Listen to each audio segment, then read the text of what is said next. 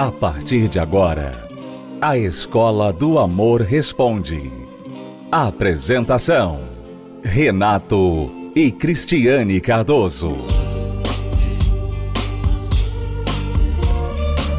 Olá, alunos, bem-vindos à Escola do Amor Responde, confrontando os mitos e a desinformação nos relacionamentos, onde casais e solteiros aprendem o amor inteligente. Nós vamos colocar para você agora um trecho da nossa palestra em Brasília, recentemente, quando nós falamos sobre casamento, quando você entra em um casamento, quando você entra em um relacionamento, na verdade você está entrando para o ramo de serviços. E você vai entender agora o que isso quer dizer. Cristiano e eu falamos sobre o tema e você sempre pode ouvir, assistir a palestra na íntegra pelo univervideo.com. Vamos a um trecho da palestra e eu já volto para responder a pergunta desta aluna que se casou com um homem 26 anos mais velho que ela e agora ele a colocou para fora de casa. Já voltamos.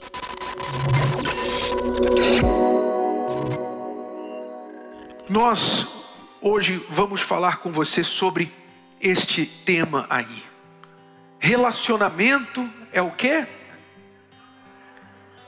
É entrar para o ramo de serviços. Muito bem.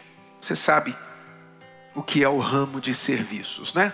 Muitos aqui trabalham no ramo de serviços. Se você trabalha no ramo de serviços, você vai entender bem melhor o que nós vamos falar. E quem não trabalha, sabe muito bem o que é ser servido, porque nós temos de servir ou ser servido em algum momento na nossa vida.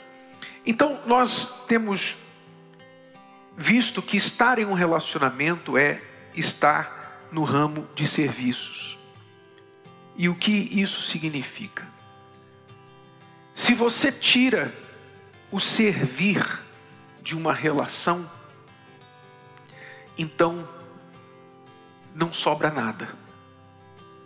Não existe relacionamento sem serviço.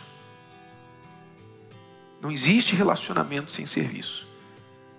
Se duas pessoas têm algum contato sem que haja serviço de um para o outro, então isso não é relacionamento, isso é apenas um contato, uma transação.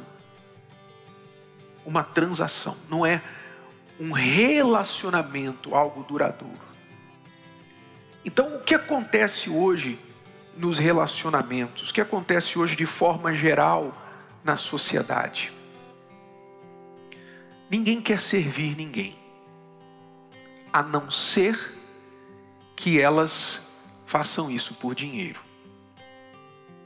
Então, hoje, a área de serviços, o ramo de serviços cresce muito no mundo. Você vê alguns anos atrás, as pessoas não costumavam comer fora. Nós que crescemos aí dos anos 80 né, para baixo, nós nos lembramos da mamãe cozinhando, da comida da vovó, é ou não é? Nós lembramos do cheirinho da comida da mamãe, a comida da vovó, que era uma coisa comum. Todo santo dia, todo santo dia tinha lá a comida que era o comum, o servir a família. Hoje, se a criança pensa, mamãe vai pedir o iFood, vai pedir o delivery, é ou não é? Normalmente se pede a comida, se compra a comida, é coisa mais natural a pessoa comer fora, quer dizer, come pronta, traz e aquela coisa rápida, etc. Não estou criticando, estou falando de um fato observável, para você entender como a sociedade vem mudando. O ramo de serviços tem crescido muito. Por quê? Porque ninguém quer servir e muitas vezes a pessoa pensa: por que, que eu vou perder tempo fazendo um trabalho tão demorado, tão chato, tão assim, sabe, que outra pessoa pode fazer e eu posso pagar por isso. Então, até mesmo a condição financeira, a prosperidade das pessoas tem possibilitado que elas usem do seu dinheiro para obter um serviço. Então, o ramo de serviços cresce na economia, no trabalho, de forma geral. Mas, e não estou dizendo que isso é ruim, Mas no relacionamento, na vida a dois, quando falta o serviço, então falta o relacionamento também. Porque o serviço é o que? O serviço é troca, o serviço é dar. E amor, quando você tira o serviço, você tira o dar, o oferecer algo de você pela outra pessoa, algo voluntário, com alegria, com prazer, então o que é que sobra, na verdade? Pense sobre isso. O que é que sobra se você tira o oferecer algo de si para a outra pessoa? O que é que sobra? Ah, tem o sexo. Alguém pode falar do sexo. Tá bom. Mas mesmo o sexo, se é feito egoisticamente, se o sexo é feito para o prazer pessoal, sem se importar com a outra pessoa, também não tem valor algum para o relacionamento. Também não gera intimidade, não gera a, a atração, o querer de novo. Muitos casais não, não querem ter sexo por quê? Porque as experiências sexuais, historicamente, entre eles foram horríveis. São horríveis, especialmente para a mulher que tem um, um, uma fisiologia diferente do homem, que ela precisa de um serviço melhor, né? Da parte do homem, e o homem, às vezes, que vai para o sexo só querendo se servir, então ele sai satisfeito, mas ela fica a ver navios, então Cadê que ela quer essa experiência de novo? Não quer, ninguém quer. Ninguém quer uma experiência ruim de novo. Então, até mesmo o sexo, se não for feito com o espírito de servir, de dar prazer primeiro, ao invés de buscar prazer, não vai ser satisfatório. É, é por isso que muitas pessoas é, vivem um relacionamento um tanto teórico, né? Elas têm um relacionamento até, mas é um relacionamento assim que ela não se sente amada, ela não se sente valorizada, ela não não há intimidade, não há cumplicidade. Por quê? Porque falta o serviço. As pessoas querem ter os resultados sem fazer o que precisa ser feito. Não tem como você ter um relacionamento sem você servir. Então, eu amo o Renato. Muito. Eu amo muito o Renato. Mas se eu tirar o serviço do nosso relacionamento, se eu disser assim, não, é, você se vira, sabe? Você tem mão, você tem que aprender. Se você não sabe, você tem que aprender. Faça o que você tem que fazer, porque eu tenho a minha vida. Se eu fizer isso, esse amor que há entre nós começa a se tornar uma coisa é, teórica, de palavras. Eu amo você, mas não há nada que prove. Essa é a questão. O serviço prova o seu amor, mostra para a pessoa o que você realmente tem por ela. Então, no relacionamento, às vezes, você pensa assim, poxa, essa pessoa não me serve. Se eu servir, ela vai ficar mal acostumada. Ela vai querer que eu faça tudo, ela não vai fazer nada, vai sobrar tudo para mim. É, essas são as, né, as desculpas que muitas pessoas têm, o medo, né, o medo de se aproveitarem de você. Mas você vai estar fazendo a sua parte. Se essa pessoa ela não te servir, no mínimo ela vai se sentir constrangida. No mínimo. Ela vai se sentir mal. Que é o que acontece com os testemunhos que nós temos na terapia do amor. Você vai ver isso em comum, é comum isso. É o que tem em comum em todos os testemunhos. Alguém mudou. Alguém mudou primeiro e começou a servir o outro. E aquela pessoa começou a se sentir mal, porque o serviço faz isso, né? Constrange. Constrange. Porque ela está se relacionando. Quem serve está se entregando está fazendo algo pela outra pessoa. A outra que não serve, que não quer fazer nada, que está ali só recebendo o serviço, ela não está se relacionando. Então ela começa a se sentir mal, ela começa a sentir que ela está faltando, que ela está devendo. E aí ela começa a querer também servir. Ela começa também, mas não porque você mandou, porque você brigou, porque você reclamou, porque você ficou de mal, porque vocês se separaram. Não ela começa a servir porque ela quer, porque ela se sente mal. Ela vê assim, poxa, ela não merece, ele não merece isso que eu estou fazendo. Então, a pessoa às vezes ela tem medo de servir porque ela pensa a outra pessoa vai se aproveitar de mim. É? Esse pensamento foi inculcado na cabeça de muitos para acharem que o servir é uma coisa que inferioriza a pessoa. Digamos que você está casado com uma pessoa que só te trata mal, que, enfim, que faz tudo errado, que não, não te dá de volta o bem que você faz a ela. Mas você, quando começa, você elimina os maus tratos, o troco que às vezes você dá de volta pelo mal que a pessoa te faz. Você para de pagar mal com mal. E você passa apenas a fazer o bem por esta pessoa, porque é o certo a fazer e porque você não vai descer ao nível dela e começar a pagar mal com mal. O que, que acontece? Normalmente, 99% das situações essa pessoa, dado o seu tempo, não é na primeira semana, não é na primeira vez. Então entenda, você vai sair daqui hoje e dizer: Ah, vou aplicar isso que o Renato e a Cris ensinaram, eu vou começar a servir meu marido, vou começar a servir minha esposa, tratar bem, não vou mais pagar o mal com, com o mal, vou pagar o mal com o bem. Não espere que você vai ter resultado no primeiro dia, na primeira semana. E aí você vai chutar o balde e falar, ah, não funciona coisa nenhuma. Aí você volta com vingança depois para tratar pior ainda a outra pessoa. Não faça isso. Você tem que manter isso, por isso não pode ser com intenção de ficar buscando o resultado. Você tem que fazer porque é o certo, porque você instalou isso na sua natureza. Você decidiu fazer isso porque Deus ensinou que isso é o certo.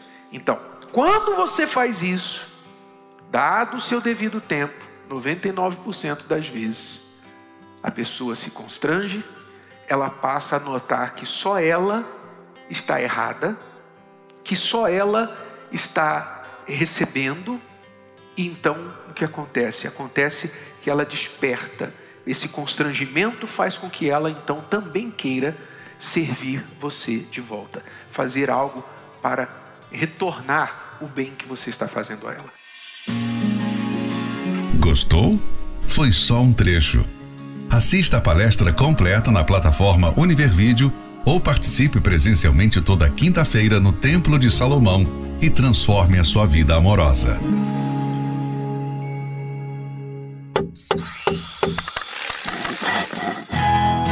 Você quer uma direção prática para lidar com os desafios do relacionamento?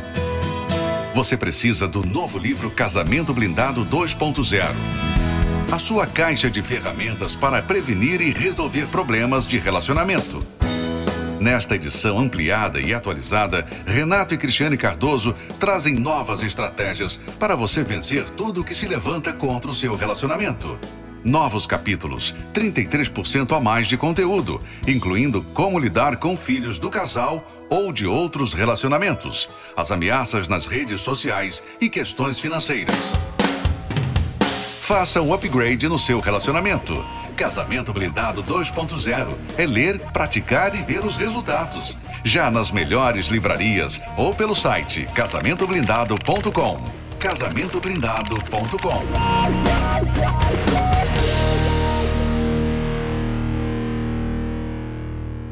Você está ouvindo A Escola do Amor Responde com Renato e Cristiane Cardoso. Vamos agora responder a pergunta desta aluna. Ela casou com alguém 26 anos mais velho do que ela. E veja só a situação dos dois. Olá, professores. Eu sou daqui de São Luís do Maranhão. Eu tenho 27 anos Sou casada há nove meses só. O meu marido ele tem 53 anos de idade. E o que que acontece? A gente tava tendo uma, umas brigas dentro de casa, entendeu? Por conta dele ser muito controlador. E todas as vezes que a gente brigava, ele me expulsava de dentro de casa.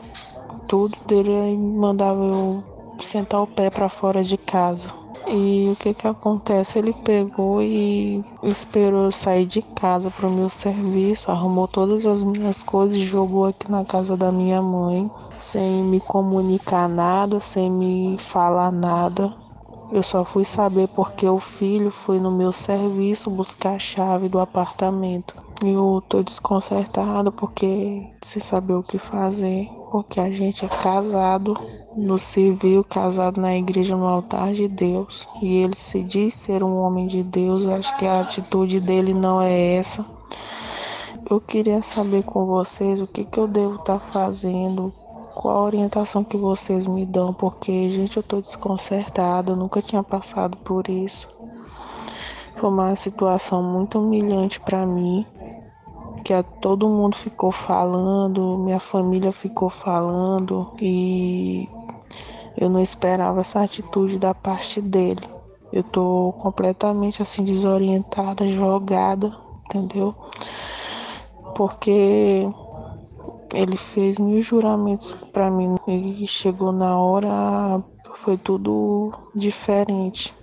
Então, peço uma orientação para vocês, porque eu tô completamente desconcertada, sem direção, porque é difícil demais a pessoa passar por uma situação humilhante dessa. E eu peço a ajuda de vocês. Então, realmente ele está errado. O que ele fez não é atitude de homem. Pegar suas coisas, levar na casa da sua mãe, mandar buscar a chave de volta, não quer mais falar com você. Te tratou basicamente como nem como criança, nem com criança se faz isso. Ele está totalmente errado. Porém, vamos entender aqui o que costuma acontecer nestes relacionamentos com uma enorme brecha entre as idades do casal. Né? Ela tem 27, ele 53, ou seja, quase o dobro da idade dela.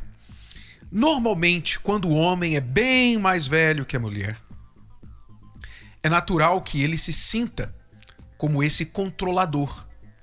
É natural que ele tenha normalmente uma condição financeira melhor, porque ele já viveu mais, já trabalhou mais, nem sempre, mas muitas vezes é o caso. E por isso ele se acha no direito de controlar a vida da sua jovem esposa. Ela, por sua vez, está no início da vida.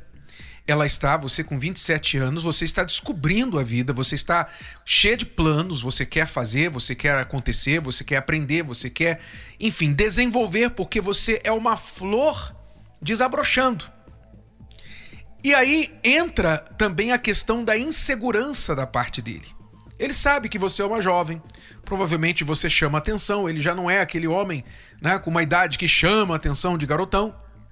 Então, entra aquele instinto protetor, controlador da parte dele que quer colocar você na linha, digamos, no seu lugar, na cabeça dele, né? ele pensa, tem que colocar você no seu lugar e etc.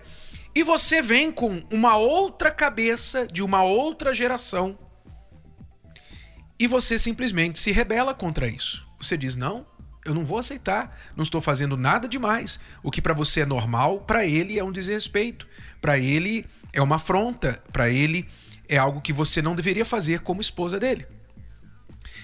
E aqui eu digo: esse desencontro de gerações que acontece quando você tem aí um casal onde a idade, a diferença de idade passa dos 12, 15 anos, né? acima dos 10 anos já começa a perigar. Digamos aí 15 anos para cima, tanto do homem mais velho quanto da mulher mais velha. O que, que acontece? Você começa a ter o desencontro, o choque das gerações. O choque das gerações significa o seguinte: o que para a cabeça do mais velho é um absurdo, para a cabeça do mais jovem, é normal. É uma coisa normal. Não, essa roupa que eu estou vestindo não tem nada demais. Todas as mulheres se vestem assim hoje. Não, mas mulher minha, na minha época, mulher casada não se vestia assim, não. Então, aí lá vem ele querer controlar você na questão da roupa. Lá vem vocês discordarem com respeito a isso. Não, mulher minha tem que chegar em casa até tal hora. Não é? Então, tanto o homem mais velho quanto a mulher mais velha quando a brecha, a diferença de idade é muito grande, vai chocar com a geração mais jovem. Isso é o normal. Pode haver exceções? Pode. Sempre tem exceção, né? Sempre tem uma exceção. Eu sei que muitos românticos vão dizer assim: não, mas não tem nada a ver. É o amor. O que manda é o amor. Se houver amor, vai dar tudo certo. Eu conheço um casal e conheço alguém. Sim, é a exceção, não é a regra. É a exceção. Se 10 pessoas pularem do quinto andar de um prédio, talvez oito, nove vão morrer. Uma talvez vai sobreviver. Não é por isso que eu vou recomendar a você que é seguro saltar do quinto andar de um prédio. Sempre tem uma exceção. Sempre tem alguém que escapa à regra. Mas se você quer ter a melhor chance de dar certo em um relacionamento, você tem que fugir daquelas coisas que já estão comprovadas que dão errado, que são problemas lá na frente. E uma dessas coisas é esta grande diferença de idade. Então, aluna, você agora está dizendo aí, ah, ele me expulsou de casa, me humilhou, eu estou desorientado e tal. Eu diria para você que isso pode ser uma bênção, uma bênção disfarçada. Isso pode ser uma bênção, porque você fez uma grande besteira na sua vida. Provavelmente você fez uma grande besteira. Agora, se você quer voltar com ele, Primeiramente, ele não está demonstrando capacidade, apesar da idade, ele não está demonstrando maturidade, capacidade de agir como um marido deve agir. Que ele fez com você, você também não disse o que você fez com ele, né, para provocar essa reação dele, mas não importa o que você fez, o que ele fez com você não é algo de um homem maduro, responsável. Então ele tem os problemas dele. Se vocês querem voltar, se há uma chance, se ele quer te aceitar de volta, o que provavelmente eu presumo que ele está querendo fazer com você é o seguinte: ele está querendo te dobrar, ele está querendo mostrar para você que quem manda é ele. E se você agora quiser voltar, você vai voltar debaixo do pulso forte dele. Você vai ter que aceitar as regras dele. Se você voltar depois disso, sabe, dizendo, ah, por favor, me aceita de volta, etc., você vai voltar na fraqueza e tendo de aceitar as condições dele. Na verdade, o que você tem que fazer é se valorizar, aprender o que é o, o papel e o direito de uma esposa. Você tem que buscar ajuda, aconselhamento. Você disse que ele vai a uma igreja, vocês vão a uma igreja. Busque aconselhamento de pessoas maduras, pessoas que podem imparcialmente orientar vocês dois, se é que você quer ter uma chance para este casamento funcionar. Mas eu digo, mesmo com tudo correndo bem, vocês vão ter de se adaptar a essa diferença de gerações que existe entre vocês. Bom, alunos, é tudo por hoje. Nós vamos ficando por aqui, lembrando que nesta quinta-feira nós estaremos aqui no Templo de Salomão, Cristiano e eu, fazendo a palestra para casais e solteiros inteligentes. Vamos agir a fé, vamos pensar, vamos aprender o amor inteligente para não sofrer lá na frente. Nesta quinta, oito da noite, Cristiano e eu esperamos por você aqui no Templo de Salomão. Até lá. Tchau, tchau. Você pode ouvir novamente e baixar esse episódio da Escola do Amor Responde no app Podcasts da Apple Store e também pelo Spotify e Deezer.